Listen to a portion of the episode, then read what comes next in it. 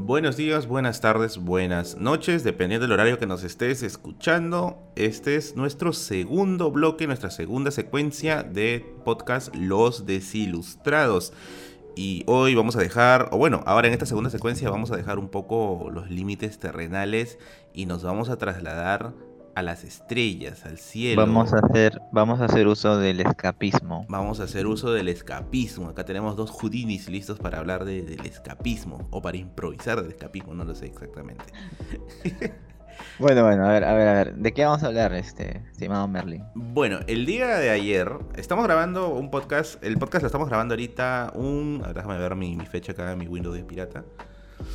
Uh, estamos 28 de mayo del 2020, dependiendo del año que nos escuches. Eh, el día de ayer, 27 de mayo del 2020, eh, se iba a hacer un lanzamiento. Este lanzamiento iba a ser de la empresa SpaceX, de Elon, Elon ¿cómo le dices tú? Elon Musk. Elon, Elon Musk, de Elon Musk, nuestro Tony Stark de la vida real y se iba a lanzar esta, este cohete que le llamaron Dragon. Tiene un nombre más, Crew Dragon creo que se llama algo así. ¿ya? Pero lo vamos a llamar Dragon ya, así para los, para los patas, para los brothers.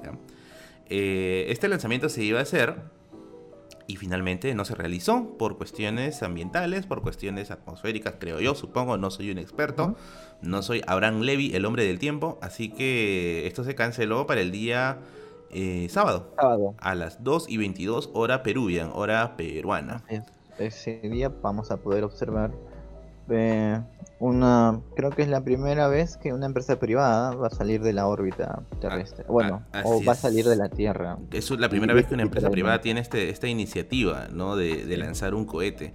Puta, este, Ulises, ¿te imaginas una empresa privada peruana lanzando un cohete? ¿Te imaginas eh, eh, la cantera de memes que sería eso? En 400 años, tal vez. Puta, no sé, porque ahorita. O sea, a la gente le despierta siempre la fascinación el espacio. No sé si te has dado cuenta de eso. Ah. Claro, es que es, es, es que ese es, digamos, eh, creo que tiene que ver con nuestra ansia de descubrimiento, ¿no? De por conocer lo que pasa más allá. En cierta manera eso, y por otro lado también que siempre hemos estado nutridos, ¿no? De noticias que ciencia ficción, películas. Películas sobre todo, creo. ¿ah? Claro, que han este, llenado el imaginario de cientos de posibilidades ¿no? que nos gustaría hacer. Claro, Pero eh, bueno, ahí está. Este, por cierto, este, si bien es eh, una empresa privada, recibe este financiamiento de la NASA, por cierto. ah, eso no sabía. ¿Sí? Sí, sí. Sí, ah, recibe financiamiento ah, de la razón, ayer veía en, en el fuselaje de SpaceX que tenía como stickers. Tenía, el Dragon tenía como unos stickers, así como ahí esos stickers de, las combis, ¿no? Que dice, tu envidia mi progreso, ¿no? cuida, cuida, cuida a tu esposa y mis hijos, una cosa así. había, había un sticker que decía la NASA. Y yo dije, aguanta, ¿qué, ¿qué, fue acá? ¿Qué, ¿Qué, me perdí? Puta viejo, una simbiosis entre privado y público, es esto, el Velasco gringo. Y, y vi porque que había eso, ¿no? No sabía, no sabía efectivamente que había, había un vínculo. Sí, tiene este un financiamiento de la NASA. Eh, por otro lado, mira, creo que sería bueno recordar qué pasó antes y qué pasa ahora, ¿no? ¿Qué pasó antes? ¿Qué pasó antes? ¿Por qué ya no se siguió explorando? A ver, cuéntanos. A, ver, a, su madre otra vez. ¿Por qué te gusta meterme en, ese, en, en esas discusiones? No, pues, o sea, bueno, podrías decirnos, ¿no? Bueno, podría, podría, podría. Y, nuevamente. Lo que tengas ahorita en la aquí, mano. Aquí vamos a remontarnos nuevamente a cómo se origina esto de la carrera espacial, ¿no? Ah, ¿De dónde aparece esto de la carrera espacial? La gente piensa que es algo reciente o es algo este, todavía muy, muy, muy próximo, pero bueno, esto ya deriva de los años 60, ¿no?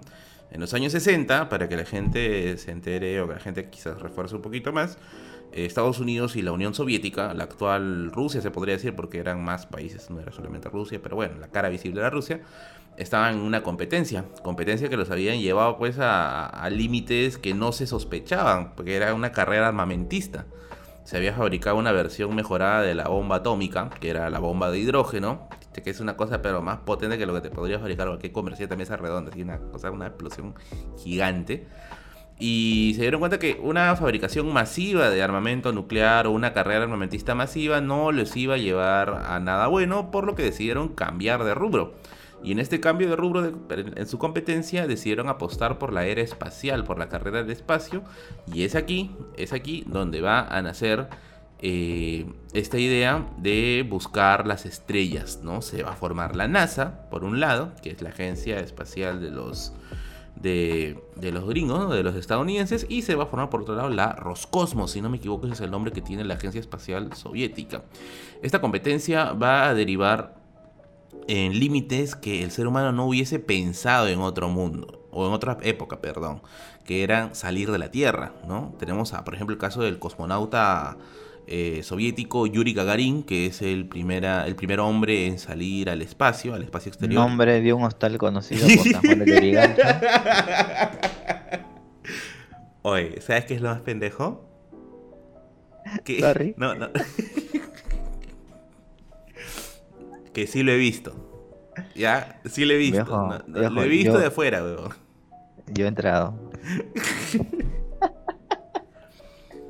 yo quería hablar del Space. No, no, no, no, no, no, te, no me vas a dejar así, no me vas a dejar así, weón. Ay, nomás lo dejo. No, weón, no me puedes dejar. Ahí nomás lo dejo. Oye, acá. Vamos a hablar después del podcast, ¿ya? ya, volviendo nuevamente. Eh, eh, eh, sí he visto ese, ese hostal, Yuri Gagarin, y me acuerdo, no sé qué, qué hacía por el cono norte Creo que había ido a la casa de un pata, de, creo que de Christopher, mi amigo Christopher, eh, nuestro amigo, nuestro amigo judío de, nuestro grupo de la universidad. Que en ese hostal te llevan a la luna. Me imagino, weón. Tu cama que tiene forma del Apolo, una cosa así. o del Sputnik, ¿no? una cosa así, ¿no? Pero bueno, sí, sí lo vi. y dije, o sea, vas a hacer un paréntesis ahí, porque me, me, ha llevado por un terreno que no puedo ignorar ahorita. ¿no? y yo me acuerdo que cuando pasé con el micro por ahí, mientras estaba escuchando ahí todo burguesa de Smiths ahí en el micro, ¿no? Ahí tranquilo, ¿no? Y yo veo el, telo y digo, puta, o sea, quiero, quiero saber qué se le pasaba por la cabeza del dueño para decir, a ver, ¿qué nombre le pongo? ¿no? Lo usual, pues, no es ponerle Venus, una cosa así, ¿no? Este, no sé, las sirenas. las noches. ¿no? Puta, pero ponerle Yuri Gagarin. Yo dije, ah, la mierda, ¿no? Eso tiene que entrar definitivamente en algún ranking de cosas peruanas alucinantes que vas a ver en la calle. Tiene que ir, sí. Y si no hay, por favor, métanlo. Tiene que ir de todas maneras. Pero bueno, volviendo nuevamente al tema, no sé por qué salí y me estás debiendo una gran historia acá. Eh, tenemos a, Yuri Gagarin, que es el primer hombre en salir al espacio exterior. Tenemos a, Valentina Tereshkova, que es la primera mujer también eh, en, llegar a salir al espacio, la primera cosmonauta, si no me equivoco. Eh, también tenemos intentos de lanzar animales, quizá el más famoso tenemos el de la perrita Laika, que también fue enviada al espacio sin retorno. Eh, Estados Unidos hizo también experimentos con moscas, también si, si, la memoria no me falla. Y bueno, la cumbre de todo eso fue el Apolo, ¿no? Esta misión, el Apolo 11, esta misión que llevó a tres hombres a la Luna, que bueno, hoy en día ya su historia es bien conocida, pero a la vez es bien criticada, porque la llegada del hombre a la Luna no solamente trajo vamos a ponerlo así, alegría como especie, ¿no? Porque ha salido del planeta, el cual te has encerrado desde que llegó, puta, no sé, el primer ángel, así tipo Evangelio. Eh, y por fin habías, habías llegado a pisar esa, ese pedazo de roca que parece queso ahí en las noches. Y junto con esa alegría como especie, también vino la otra parte, que es la conspiranoia. Y acá para hablarnos de humo, tenemos a Ulises Lima. Ulises, ¿qué conspiranoia se desató en torno a la llegada del hombre a la luna? Bueno, este, no recuerdo el, director, pero este, supuestamente se empezó a fomentar la idea de que eh, se esto de la llegada a la luna no había sido más que eh, un episodio grabado. Pero tienes, que contextualizar. Estás hablando del documental falso. Ah, sí. Eh, el del lado oscuro de la luna, en el que sale Kubrick, salen los astronautas. Exacto. Ya, y, bueno, este, básicamente eh, la, la, parte conspiranoica eh, nos decía que la llegada del hombre a la luna era falsa. Bien, básicamente eso. Que había sido creado en, un estudio especial, ¿no? Porque, como tú lo has mencionado, y quería hacer hincapié en eso. Eh, o sea, el afán de salir de la Tierra, de llegar a la Luna, ya todo eso no era, no es que hubiera nacido un ideal humano del descubrimiento, ¿no? Por querer eh, este, explorar, etcétera, etcétera, ¿no? Bien. O sea, todo nace por una cuestión política, por una carrera política. Básicamente, básicamente es eso, ¿no? Claro que quienes crearon todas estas cosas lo hicieron con un afán exploratorio, ¿no? Bacán. Pero quienes impulsaron, quienes pusieron el dinero para esta cuestión. La marmaja. Ajá, lo hicieron con un afán político. Con un afán netamente político, ¿no? Ahora, creo yo que no está mal pensar eso. Porque en cierto modo, claro, o sea. No, pero son las cosas, son, claro, son las cosas como, como diría mi amigo. Así es la nota. sabio, sabio también. Así es la nota. O sea, eh, pero también es, necesario colocarlo para no idealizarlo, ¿no? Ese es el tema, exacto. Someterlo a crítica, aún la propia crítica. Exacto. Y Ese, ese, es el problema que no ha sucedido. Pues. El problema es que mucha gente se ha quedado con la idea, ah, de que el hombre no llegó a la luna porque todo fue parte de una conspiración entre Estados ah, Unidos y la Unión Soviética para ocultar la verdad, en realidad fue un montaje. Pese a que hace unos años la RT, que es la Russia Television, si no me equivoco, ¿ya? Eh, sacó un pequeño documental explicando cuál fue la reacción de los soviéticos cuando vieron el alunizaje, porque también los soviéticos estaban viendo el alunizaje. Y la reacción fue que efectivamente, ¿no? Sí, de Estados Unidos había llegado a la Luna. Y eso creo que yo es la prueba máxima de comprobar la llegada del hombre a la Luna, ¿no? Que el mismo enemigo, el mismísimo enemigo de los Estados Unidos, el país que había puesto hombres en la Luna, estaba aceptando que se había puesto, que se había logrado, ¿no? Entonces, eh, bueno, si la gente aún así no quiere entender, no quiere comprender, eh, bueno, ya eso ya es una cuestión muy, muy distinta, ¿no? Pero efectivamente, hay mucha gente que hasta el día de hoy niegan el alunizaje, niegan completamente el tema del alunizaje, ¿no? Y, eso en cierto modo también es pues preocupante porque ya hemos visto que todas estas corrientes conspiranoicas se han derivado en cosas terribles, ¿no? Como por ejemplo este movimiento antivacunas, que está bien, bien fuerte en varios países y Con los amigos terraplanistas. Y los amigos de la Flat Earth Society. Espero que mi inglés esté mejor ya. Pero esa, esa idea de que la Tierra es plana, ¿por qué lo ocultan los gobiernos? Ni ellos mismos saben explicarlo. Dicen que no, es que los gobiernos tienen el interés de ocultar. ¿Pero por qué? No, ¿qué es el interés? Bueno, eh, o si no, un movimiento que ha, comenzado a crecer muy fuerte en el Perú, ¿ah? que es el movimiento anti-5G. Viejo, si tú te reías porque has visto cosas alucinantes, cuéntanos, cuéntanos, cuéntanos. No nos prives de tu, de tu sapiencia. No, mira, este, lo que me ha llegado a mí es este, audios, ¿bien? De personas eh, afirmando que el 5G es una forma de dominio mental que van a hacer sobre ti, que van a empezar a, a, monitorearte. Oye, hermano, o hermanita que estés escuchando, tú cuando utilizas Facebook ya, ya fuiste. Ya te está monitoreando, ya. Ya, cuando utilizas Google ya, ya fuiste, ya. Si utilizas YouTube eres full YouTube, ya fuiste. O sea, tú abres tu ventana en incógnito y piensas que no te están espiando. Y, está, que, te ven tu, tu, tu pornaza ahí. ya, saben tus gustos, ya. Están viendo. Pones enanos saben, suecos, saben lo que ves, sabe a qué hora lo ves, sabe por cuánto tiempo lo ves, sabe qué día no lo ves, ¿no? Todos lo saben, o sea, desde que utilizas Facebook, ¿para qué el 5G? El 5G no para nada, ¿ya? O sea, para esas cosas, olvídate, ya yo. Ah, no, pero y hay otras muchas más este, efectivas. Pero eso del 5G lo ponen como si fuera, este, o sea, no, no desde un punto de vista de espionaje, lo ponen como si fuera como un plan para erradicar a la humanidad. No, también, o sea, mira, eh, mira, en el mismo caso en el que tú mencionas, parece que inclusive hemos, coincidido en dos vertientes.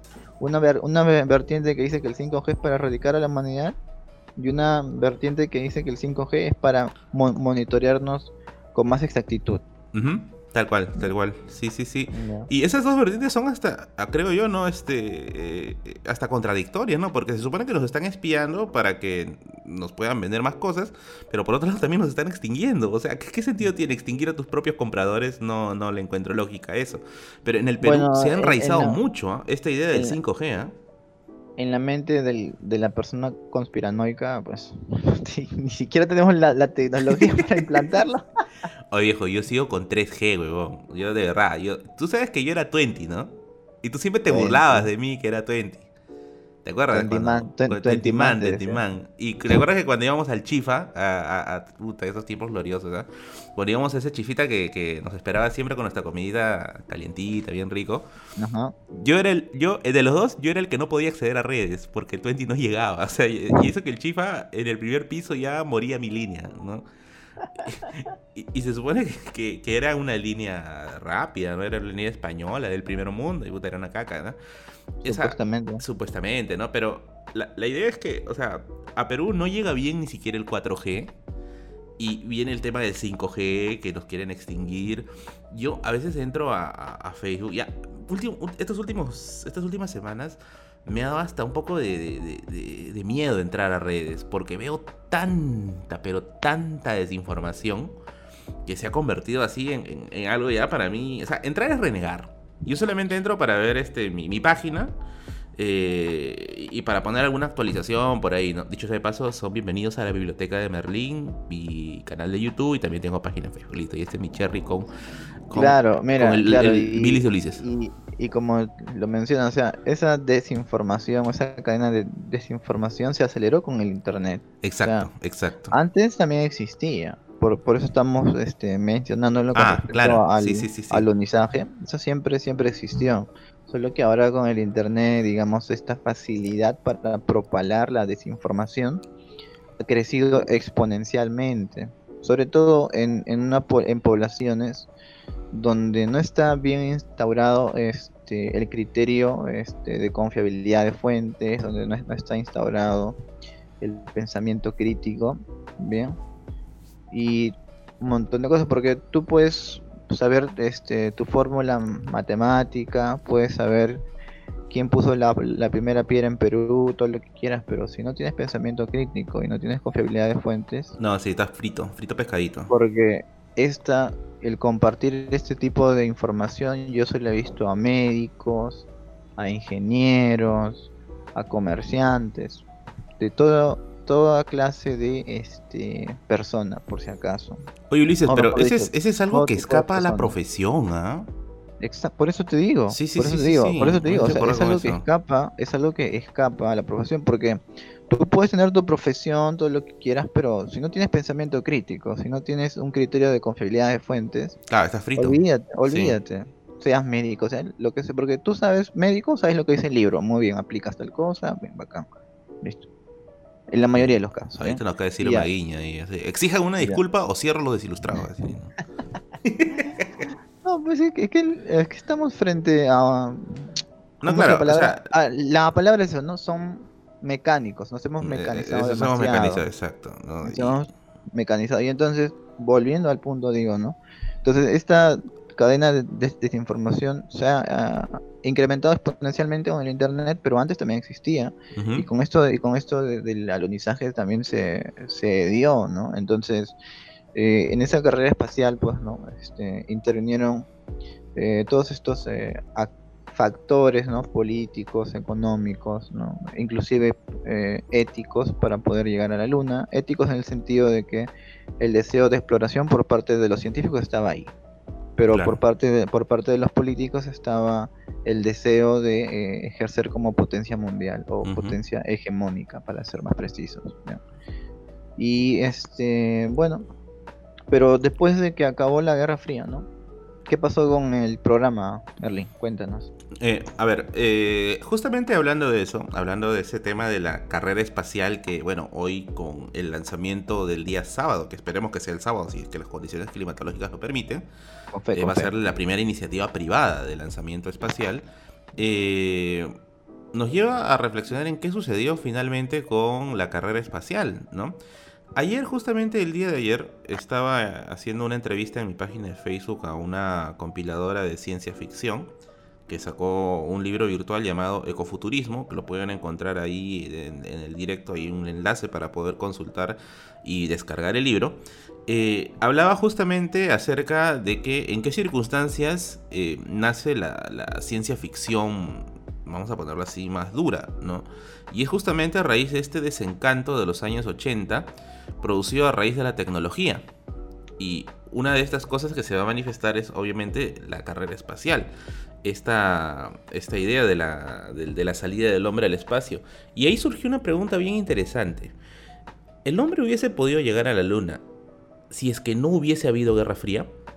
Hmm. Esa es una pregunta bien, bien pendevis. vamos a suponer que por a, Ver, a ver, yo creo que ahí diría, ¿podía haber llegado o habría querido llegar? Mm, claro, sí, sí, creo que también encajaría, ¿no? pero la idea era, o sea, si es que si hubiese habido un ambiente de paz y fraternidad, si hubiesen dado las condiciones para que el hombre llegue a la luna, yo creo que no. Yo creo que no, mm. porque esta, esta carrera espacial es producto de una competencia. Y una competencia es quién quién, ya pues sí, coloquialmente, quién la tiene más grande, pero una cosa así, ¿no? Y, había que poner el, filtro eh, o la valla bien alta, ¿no? ¿Quién, ¿Quién iba a lograr la más grande hazaña? Y efectivamente la hazaña más grande era pues pisar la luna, no era simplemente mirarla o acercarla, ¿no? Pisar, bajar, pisar la luna y hacer todo el asunto ahí, ¿no? Y bueno, se logró. Eh, los soviéticos dijeron, bueno, ya fue, pues, prosta, fue, fue, fue, ¿no? Ahí quedó, ¿no? Eh, van a haber más intentos. No es la primera vez y no es la única que el hombre va a llegar a la luna. Hay más, más este, tripulaciones que llegaron. Pero ¿qué sucedió? Que tras la caída del bloque soviético en el año 89, cuando se derruba el muro de Berlín y fines del 91, cuando se desintegra la Unión Soviética, eh, lo que va a suceder es que, bueno, ya Estados Unidos no tiene la necesidad de derivar tanto presupuesto a la NASA. Entonces, al no haber dado el mismo presupuesto que se dio en los años 60, obviamente eh, llegar a la Luna ya no era prioridad. Por eso es que hoy en día ya no tenemos más, más astronautas que vayan y pisen la luna. Lo que sí tenemos son este máquinas, ¿no? Tenemos este. Cosmonautas, inclusive. Eh, claro, bueno, los rusos también ya ahorita están pedormidazos, ¿no? Entonces ya, ya no tenemos este, seres humanos que pisen la luna. Lo que tenemos son máquinas o dispositivos en general que están monitoreando la luna. que van a la estación espacial. Ajá, o a la estación espacial. Bueno, pero eso sí tenemos, ¿ah? eso sí. Y digo, tenemos como pendejos, ¿no? Hablo como humanidad, no como peruano, ¿no? Como humanidad, como, humanidad, ¿no? Como humanidad. Como humanidad, ¿no? Como pendejo tenemos. Entonces, este. bueno, X, X. Entonces, este, el, el tema es que no, no, no, se ha vuelto a mandar más hombres a la Luna porque el presupuesto no alcanza, no es el mismo que de los años 60 en plena competencia por la Guerra Fría. Y bueno, eso, eso ha derivado después en, toda una serie de, alimentación aún más todavía de las teorías conspiranoicas. Decía, ¿por qué no han vuelto a la luna? Seguro es una información este, falsa la que nos han dado. No, cholo, no hay plata. Y, en caso haya plata, la plata está para otras cosas. ¿no? Ya, no, ya no podemos enviar más hombres a la luna porque ya no es prioridad, pues ya no estamos compitiendo. o sea, es mucho dinero. claro, no, no, es pues amarrate pues, un cohete a la, cola y listo, no sale volando. No, o sea, hay, hay un montón de presupuesto que se deriva de ahí. Entonces, eh, esta, esta competencia finalmente de la carrera espacial va a terminar de esa manera, una manera bien política en realidad, ¿no? Ya no hay competencia de bloques de sistemas. Bueno, pues se acabó, pero no se acabó la marmaja, ¿no? Ahora sí, volvemos nuevamente a nuestros gastos y todo el asunto. Hasta que aparece la inversión privada. Y aquí, esta aclaración viene gracias a la Confiep. Dilo, dilo. la empresa privada ha tomado el control, o vamos a decir, ha tomado algo que era monopólicamente eh, manejado por los estados, ¿no? Porque no solamente los, los gringos tienen el acceso al espacio, ahora también lo tienen los chinos, ¿no? Tenemos el caso de los chinos también. Este, solo para, para este, aproximarnos un poco más, es claro, después se, cerró, digamos, no se cerró la NASA, por si acaso. Ah, no, no, está trabajando. sino que, sino que este, fueron dados menos, menos recursos. Y desde ese momento lo que se empezó a realizar los experimentos siguieron, pero ya no hacia afuera de la Tierra, sino experimentos en un este espacio controlado, observaciones. Bien, entonces, lo que básicamente se hizo con lo, con lo que tenía, ya la NASA intentó, digamos, hacer lo que se puede, ¿no? y, y, esto derivó en observaciones, en estudios nuevos, etcétera, etcétera. Bien. Pero ya salir de la este, con esa este, con esa necesidad de explorar nuevos este, nuevos planetas, etcétera, etcétera, ya no se podía. Por eso empezaron a enviar robots y que de hecho les resultaba mucho más rentable este, y les resultaba mucho más práctico, bien, porque digamos, obviamente una persona necesita preparación, ¿no? El estado psicológico, etcétera, etcétera, etcétera. Bien. Por eso han habido este, eh, este envíos hacia Marte, hacia otros, hacia otros planetas. Hacia otros países. hacia, hacia otros lados, pero siempre este, de manera remota. Siempre de manera remota. Claro, esa ha sido la, idea ahí, ¿no? Una, una cosa así más, más controlada, ¿no? Más controlada. Ahora, sí, y después, claro, y después ya llega la parte de la este de la inversión privada, o sea, y ahí es donde entra Elon Musk, ¿no? O sea, porque básicamente Elon Musk, eh, todos, a ver, si no lo conocen, es una persona que, como ya mencionó Merlin, es la más cercano que tenemos a un Tony Stark. De hecho, Tony, este, de hecho, el, el actor dijo que se inspiró en, Elon Musk para hacer a Tony Stark. Eh, y esta persona es una es un tipo este con eh, visión yo no lo llamaría en realidad una persona eh, de un coeficiente intelectual alucinante. Es muy inteligente, sí, pero no es, no es que sea un superdotado. Pero sí tiene la capacidad de tener una visión. Eh, y un visionario nunca ve lo que es, sino lo que puede ser. O sea, ve hacia futuro, ¿no? Y muchas veces los visionarios por eso son sus propios enemigos, porque terminan perdiendo contra sí mismos. Ya vamos a entrar en eso después. y, es el caso de Elon Musk. Bien, entonces, Elon Musk este, se metió en cuestiones de, primero de trabajos este, de, de lo que era. y lo más irrumpió en un momento en el que Silicon Valley, en que toda esta cuestión del internet recién empezaba. Ah, ya, eso es uno de estos visionarios que se metieron al internet cuando todavía no había internet, en, Perú al menos. Exacto, y hizo ahí algunos movimientos este, que le reportaron ganancias, fundó otra empresa, pero eh, también tuvo que venderla y estuvo en quiebra, pero luego volvió a recuperarse. Así, ese es más o menos este es como que la, historia del emprendedor peruano, pero en eh, gringo. Exacto, exacto, exacto. Este, entonces tiene esta facilidad. Inclusive Elon Musk, este, eh, para costear este el dinero que necesitaba para su vida universitaria, eh, lo que hacía era hacer fiestas cuando estaba en su universidad, por si acaso. Ah, ya. Sí, hacía fiestas, ¿no? De, era un organizador de eventos. O sea, pero eso, ¿con qué objetivo lo hacía? para recaudar dinero. Ah, man, ya. perdiendo, perdiendo plata, carajo. ¿eh? Y hacía fiestas, así, ¿no? Este, y, era bien reconocido en esa parte, pero bueno. Ya, este, la cuestión es que eh, fundó sus empresas, le fue bien, luego le fue mal, fundó otra nueva empresa, le fue bien, luego le fue mal, pero siempre apostaba todo el dinero que tenía en sus inversiones. Ganó 30, apostó 30. Ganó 200, apostó 200. Así más o menos. Ah, era, era un tipo que le, o sea, le metía su, su, plata full ahí a, volverla a cara. Ese pata no le tiene miedo a la muerte. ¿eh? O era todo o era nada. Eh, encaja con el perfil de bastantes personas visionarias. Mm, sí, sí, sí, definitivamente. Encaja, con ese perfil. No, viejo, eh, definitivamente. Entonces, eh, cuando esto pasaba, entonces él en una visita a la NASA se da cuenta que no hay este no hay este, una, eh, un programa este, espacial para poder llegar a un nuevo planeta. Hay programas de estudio, pero no hay un programa de llegada. Eh, hay exploraciones, pero no hay un programa de llegada en sí. Y entonces esto es una de las cosas que a Elon Musk este, lo, lo perturba, ¿no?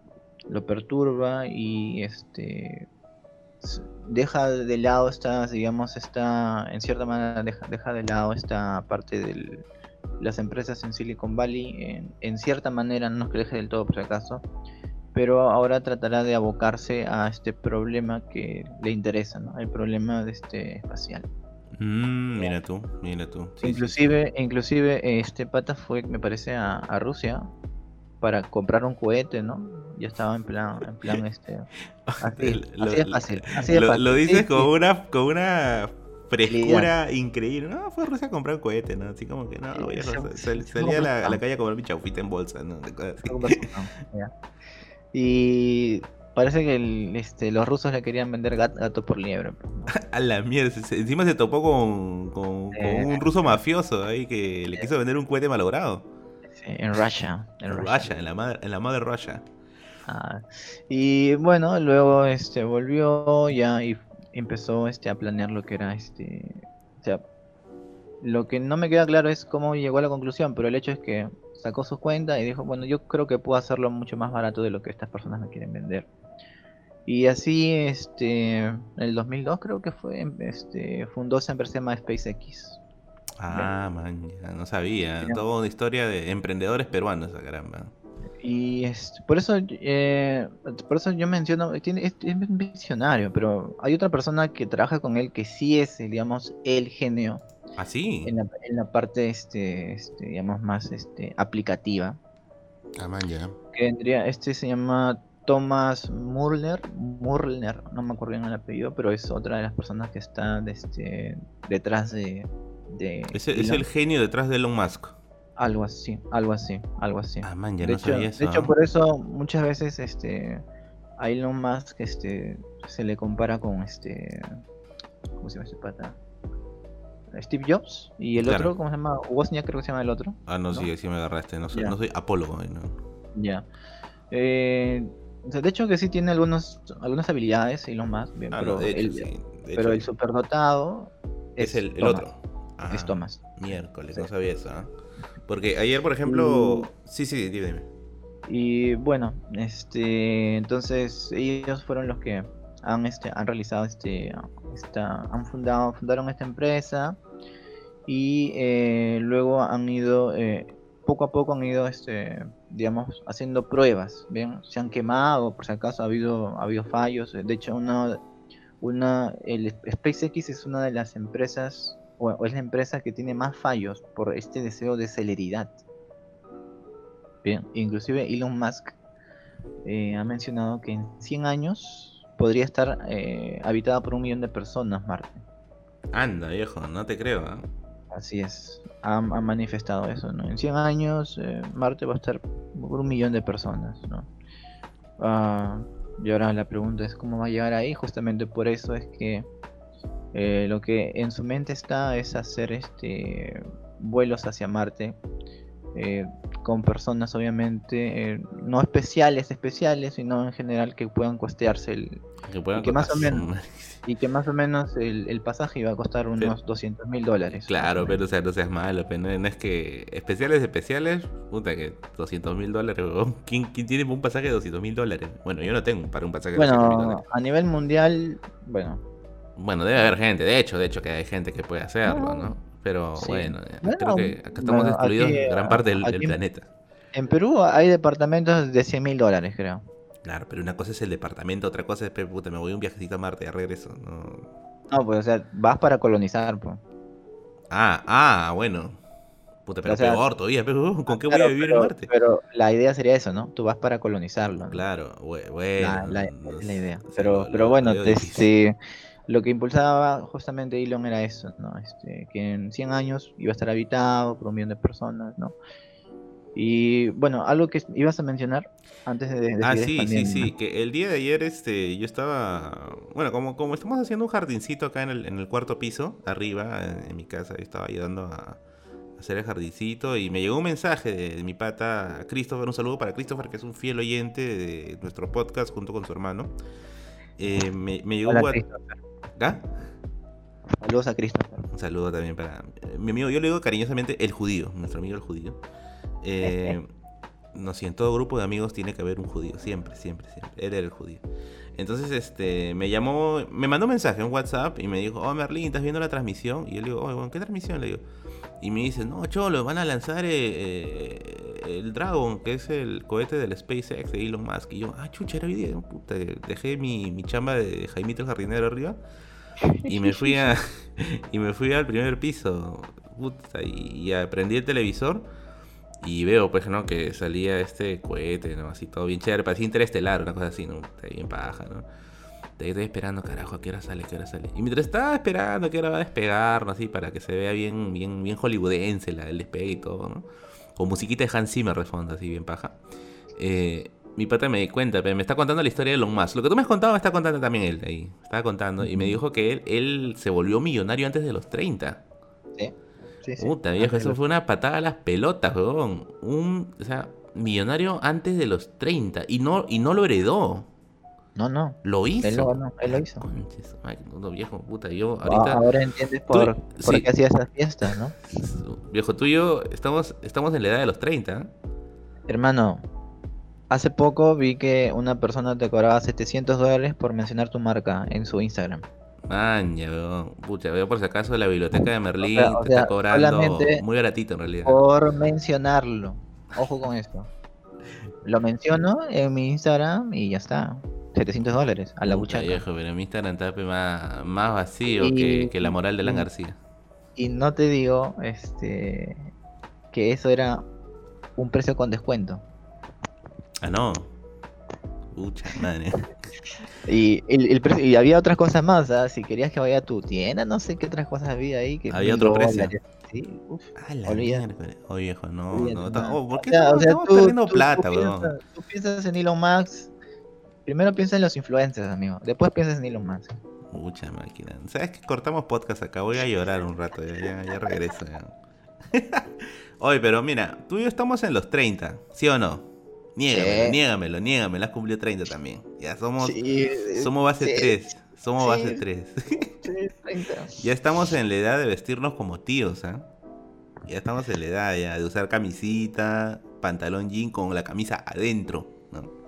Claro, ¿no? Tus zapatos de, lustraditos, ¿no? Pero bueno. Mira, ah. mano, yo voy con arete siempre, así que. Y, con las uñas pintadas siempre. Así que bueno. Yo te he visto, yo te he visto hace una vez con tu look, este, así bien, bien steampunk, una cosa así. Puta, bien estrambótica. Y sí, sí, yo sí te creo que vas a ir así hasta, hasta visitar a atrás de ir así. Definitivamente. Y, y, te decía, ¿no? De que, o sea, pucha, ser millonario antes de los 30 y disfrutar de un dinero que tú has hecho. O sea, ni siquiera es decir, no, pero mi viejo es Bill Gates, una cosa así, ¿no? Y me ha heredado un montón de plata, ¿no? Si no es plata que tú mismo has hecho, puta, eso es, es un mérito inmenso, ¿no? Es un mérito gigante, creo yo, ¿no? Y, pucha, bueno, definitivamente deja una lección de emprender, no sé si está bien dicho, emprendedurismo. Bueno, una lección de, para emprender, ¿no? Claro, mira, lo que pasa es que aquí nosotros tenemos una visión negativa del emprendedor. yo lo digo en, los círculos teóricos, ¿ya? En los círculos teóricos. Porque en los círculos no teóricos hay un desmedido, una desmedida alabanza. Un culto, un culto en torno al emprendedor. al emprendedurismo, pero en los círculos teóricos hay un anticulto. Claro, sí, sí, sí. O, sea, en uno se le reconoce demasiado y en el otro se le reconoce nada. Básicamente es eso claro, claro. hacia los extremos, ¿bien? Y por eso, por eso el, caso que mencionas lo más claro es un caso de, emprende, emprendedurismo tecnológico, vamos a llamarlo Emprendedurismo en la parte tecnológica. Y sí, el pata hizo sus 30 millones antes de los 30 años. Ah, su madre, viejo, hay que hacer fiestas, estamos perdiendo plata, weón. No, pero eso lo hizo con tecnología, no, no con ah, ah, ah, ah, no fue así, así simplemente tono y no pongo mi, tono, voy a traer a Trevor Clan, no, una cosa así, no. No, no, eso era para sus su gastos diarios. Ah, chucha. De la universidad. No, viejo puta. Pero este, sus 30 millones fueron este, a través de. Apunte de tecnología. De, ah, claro, un emprendedurismo en la parte de, internet. Ah, chuma. Oh, pero, oh, mira, sí, sí, como te decía antes de grabar, antes de, entrar a las grabaciones, sí, oye, yo he aprendido solito a programar mi computadora, a ensamblarlo, a limpiarlo. Oye, ¿por qué no puedo entrar al otro, al otro mérito? Tengo que lanzar mi propio cohete, creo, al final, ¿eh? el, el, el, chasqui, el chasqui, así como el, como el, como, ¿cómo se llama esta, esta El satélite peruano, el satélite peruano. Se llama, Chasqui, pues. Ya se cayó, creo. Ya, ya, ya, dejó de funcionar. Puta madre, sí. no, me imagino, en serio, no me imagino que se haya caído. ¿Se ha caído? No creo, ¿eh? no, no, sé, creo que no se sé cayó. Hacía, pero no sé, no me imagino ahí arriba haciendo sonitos de Windows XP, ¿no? Le sale pantalla azul y place, y termina flotando en el Atlántico ahí. Bueno, este, mira, entonces el caso era, era ese, pues, ¿no? O sea que. Ahora, justamente porque él es esta parte de visionario emprendedor, eh, obviamente él tiene los deseos de, digamos, de, colonizar por un afán aventurero, de explorar. Pero también está la parte del dinero, pues. Ah, de hecho, de hecho, claro, no, nadie, nadie, es, nadie, es, un mecenas del 100%. Eh, exacto, si no no hubiera esta este, necesidad de, de buscar inversores. Mm, Todos los inversores que están haciendo ahí no lo están haciendo porque quieren que el humano conozca nuevos mundos. lo hacen porque... Ah, no, de hecho, hay, hay intereses económicos muy fuertes atrás. Buscan formas de, digamos, de que esas exploraciones eh, se traduzcan en dinero. Ahora, hablando de eso, justamente, eh, todo esto de que tú me estás contando ahorita de Elon Musk, que dicho sea de paso, la verdad es que yo me enteré un poco tarde de Elon Musk, no, no es que siempre lo haya sabido, no, me enteré muy poco, y gran parte de lo que me enteré fue el día de ayer. Eh, yo lo vi en una novela, bueno, lo leí en una novela, que es de un autor que te debe gustar mucho, que se llama Dan Brown. sí, ya sé ya lo que piensas de Dan Brown, pero bueno, yo cuando era chivolo eh, me compré una novela que se llama, ¿cuántos años habría tenido? ¿17? ¿18? 17 creo que tenía. Me compré una novela que se llama La conspiración, para variar, La conspiración. Y en esta novela eh, que si bien es cierto trata acerca de, ocultar evidencia alienígena por parte del ejército de los Estados Unidos y toda la weá, eh, una partecita de la novela hablaba acerca de cómo empresas privadas querían comenzar a privatizar el espacio. Y la visión que daba la, la novela era negativa, o sea, completamente negativa y que incluso estas empresas privadas habían fabricado la evidencia alienígena que se encontró para poder incluir más dinero en las exploraciones espaciales, exploraciones que ellos ya no iban a costear, sino que los iba a costear la NASA porque habían encontrado evidencia de vida y todo eso. Es una pendejada, una pendejada que pasaría en Perú. Eh, y bueno, algo así había visto, ¿no? Y cuando ayer vi el, el, eh, el Dragon, ¿no? El, de la agencia SpaceX, y cuando me enteré que era inversión privada, dije, mmm, esto ya lo he visto en algún momento. Esto no, no, no bueno, según el libro no acabó bien, ¿ya? Pero no sé, pues habrá que ver qué, qué, más se puede hacer. desataremos una guerra entre los mundos, no sé, una, una batalla así a lo Avatar, no lo sé. No. ¿Tú qué dices? Tú que eres un, un gran creyente en la ufología, Ulises Lima. O sea, mira, en lo que respecta a Marte, que ese lugar, o sea, miren, para empezar, lo del sábado va a ser solamente para ir a la luna, perdón, para ir a una estación. A la estación, sí, ajá. A una estación espacial. Y luego tienen que estar ahí unas semanas, y luego van, van a volver, o sea, son pruebas, pero que van a llevar al final, o la, o la idea es que lleven al final a, a las personas a, este, a, Marte, ¿bien? esa, es la, esa es la idea. Eh, ahora, en Marte, este, o sea, de hecho, varias personas este, de, académicos de la, de la ciencia y han dicho que esa visión de 100 años querer llegar a, Marte y, colonizarla con un millón de personas es irreal, pues, ¿no? Es un plan demasiado ambicioso. Mm, sí, bueno, la verdad. Aunque tampoco sabemos qué saltos tecnológicos van a haber de acá de 100 años, ¿ah? ¿Quién sabe? Mm, lo que pasa es que el, el plan este, el plan viene, o sea, el hecho de colonizar es lo, es lo más ambicioso. Bien, porque mm. cuando hay que colonizar hay que tener recursos, ¿no? Hay que poner este... Yo pienso que... claro. Mira, mira, ¿qué es lo que sucede? Que eh, creo que hace cuatro años, cinco años, está este, una, una institución eh, trató de simular este no sé cómo se le llama esto, como un domo, como una especie de domo, una especie de domo, este, con personas, este, viviendo ahí como si estuvieran en Marte, una cosa así, para ver cómo, cuál era su respuesta psicológica. Ya, ¿y qué sucedió? Y, terminaron peleando. Todo fue un desastre. Me imagino. Sí, ser un Luego, este, creo que la NASA, este, hizo una, este, o sea, lo que hizo fue colocar, este, simular la Tierra de, de Marte y producir este verduras, una verdura, creo. ¿Bien? Eh, eso es lo que se está haciendo, o sea, pero eso es así, es lo que se está haciendo. Pero ¿qué es lo que pasa? En, y para esto sí, este, eh, en, en, Marte hay agua, ¿bien? Hay agua en forma líquida, pero esa agua en forma líquida está contaminada. Ah, este, no me acuerdo cuál es el nombre que tiene, creo que es Pernasol, no me acuerdo cuál es el tiene un nombre ahí específico que hace que esa agua sea imposible de utilizarse. Tiene que limpiarse, pero e-, esa agua que está ahí no. Hay una agua que está congelada están, eh, hay una especie de permafrost también en Marte. Mm. Y esa agua sí se puede, este, después de haber sido purificada, utilizarse. ¿Bien? Ah, man, ya. Mm. Eso es lo que eso es lo que digamos lo que se podría realizar en Marte. Entonces, viendo todos esos detalles como te menciono, el, el poder que haga una planta, el, este, la posibilidad de que, obviamente, primero no van a ir mil personas, primero irán unas 100, 80 personas y ver que esas 80 personas se acomoden a esa vida ahí. Sí, sí, efectivamente. Todos, todos esos, este, digamos, este, eh, todos esos datos nos hacen pensar que efectivamente, ¿no? Bueno, por mi parte, ya.